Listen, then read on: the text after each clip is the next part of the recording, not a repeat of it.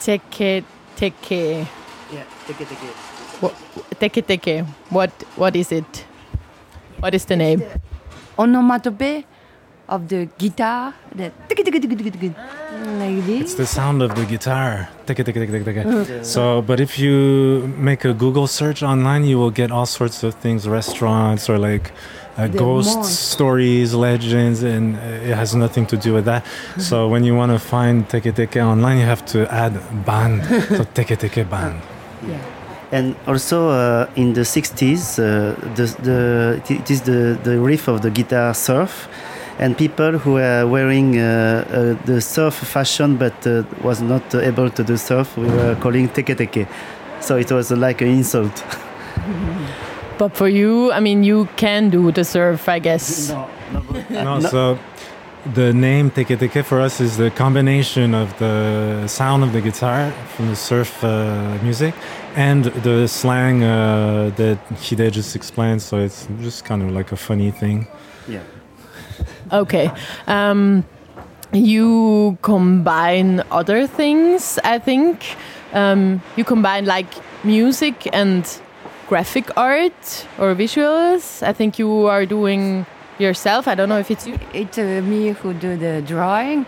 Uh, actually, I was doing theater, uh, no, or writing poem or uh, drawing. Uh, those things was what I was doing, and uh, or the, there like a like a studied uh, I know musician. They do the, the part of the music. So me, uh, I I join with the, the, the those those other elements. Uh, yeah, Okay, but do you play the music as well now in the band? I'm singing. Yeah, yeah. Okay. And it happened like they came. uh, Did you know each other or how did it happen, the band? yeah. We, we knew each other because, well, in Montreal, the where, where we're from, we're from Montreal, Canada. It's a small city. And uh, also, the Japanese community is pretty small. We all kind of knew each other.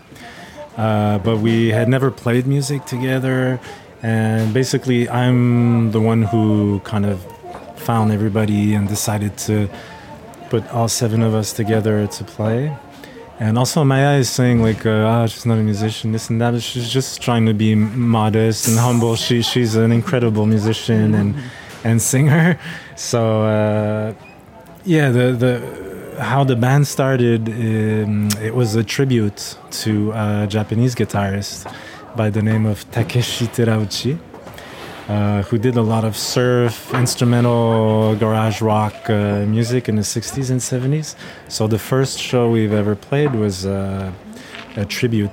And then Maya joined in and she added the singing, and we started writing our own music and became more of like what Teke Teke is today. Mm. And um, I asked myself when I when I saw the yeah like the combination or the, importance also of the graphic art with the music. It's like I think the two are very important. I asked myself this sort of yeah of uh, playing together of different different arts or also um, yeah the the importance of bringing things together that in other bands or other places are like not belonging together. Maybe there's another graphic designer doing stuff for the band or so. I ask myself, um, is this also in other um, regions of your lives like important to combine stuff? I think you are also doing is it in music. You are combining different styles of music. Is it also in the other areas of your life that you're doing thi- this? Like combining things. Yeah. Yeah, I, I think Actually, so. yeah, we are also, uh, you know, we are not not uh, Serge, but uh, we are immigrants uh, in uh, Montreal, and we did a lot of uh, job, and uh, we we tried to, to to bring our culture and also to integrate the culture, local culture, and so we are always uh, mixing a lot of things um, in in our uh, daily life. You know, we are we are bringing something to the community and uh, taking uh, advantage uh, with uh, something that they already have and uh, mixing. So I think it is natural for us. And also, uh, Serge is, is uh, from Montreal, but uh, he's also half Japanese, half uh, uh, Quebecois, Canadian, Canadian, yeah. French Canadian. He's so. I'm, I'm half too. So I we were always uh, trying to mix uh, the best of uh, our two cultures or three, because uh, depending where we are living. So we are always uh, integrating a, little, a lot of things. I think. Mm. And the music, what are you mixing in your music? Just a lot of different influences from because there's seven of us in the band and everybody has a different um, baggage, uh, background, and come from different places. And some studied music, some other never studied music, and it's just uh, yeah, it comes from uh, all over the place. So um, yeah, always mixing a lot of things. Yeah, but I think it's naturally like naturally happening, or like uh, what he just said, and uh, it we don't concentrate for to to ah what shall we add? Not like this to look for something else. So when we uh, wanna express something, uh, like uh, naturally, it, uh, finally it's all uh, mixed up, but uh, it's uh, one thing, and also the the definition of uh, all different genre is. Uh, it can be uh, very uh, ambiguous. How can I say? And, uh, like uh, yeah. So and uh, more and more internationally, uh, it's all mixed up. Uh, in Montreal, so many different uh, uh, culture, uh, all mixed up also.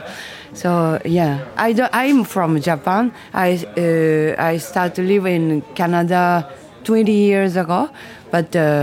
I, I don't know. I don't feel like uh, oh, I'm Japanese or I'm a Canadian or whatever. Like I just, uh, uh, just, uh, Just a like weirdo. this, Just a uh, weirdo. Bunch of weirdos. Everybody are weird. yeah, and to add, uh, when we started uh, to do, doing covers uh, in the beginning, we were uh, each of uh, the musicians one uh, started to try what we can add on the cover. So we had already a sound, our sound, and each musician were having uh, his their own background and adding.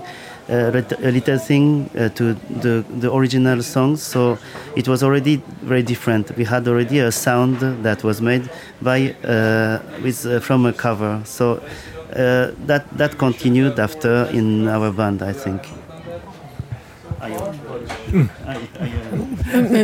And um, cou- uh, I mean, are these are there boundaries that are set, or could the sound move to I don't know where?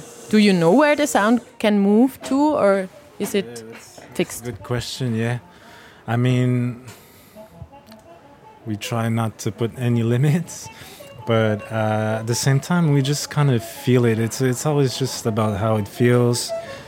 Uh, I can't really explain like if it feels wrong or going in a direction where it's like mm, maybe that's not us, uh, but it does happen.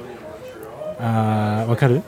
どういうこと何の話してるかよく No, because we're mixing a lot of things. There's so many influences, and so is there s- like certain limits that we put boundaries? So that I think there are, but like we don't uh, set them in advance. They just we just feel them. It's like, oh, yeah. that way, not too Logically, sure. Logically, we and can't then, explain so, like yeah. uh, for sure, everybody. we uh, can we, we uh-huh. feel something when uh-huh. it's not yeah. quite. We are us. very severe about that. I feel. yeah, seven of us is very severe, but it uh, logically not make sense. Maybe. Mm, yeah. something like that. We are cutting, uh, taking off. Uh, you know, it's like a sculpture. You you you, you, sculpt, you take uh, what is uh, too much, and uh, we uh, we we uh, finally have something. Cool. Thank you very much. Oh, thank, you so much. Thank you very much. Perfect. I, ha- Very cool. I have a question.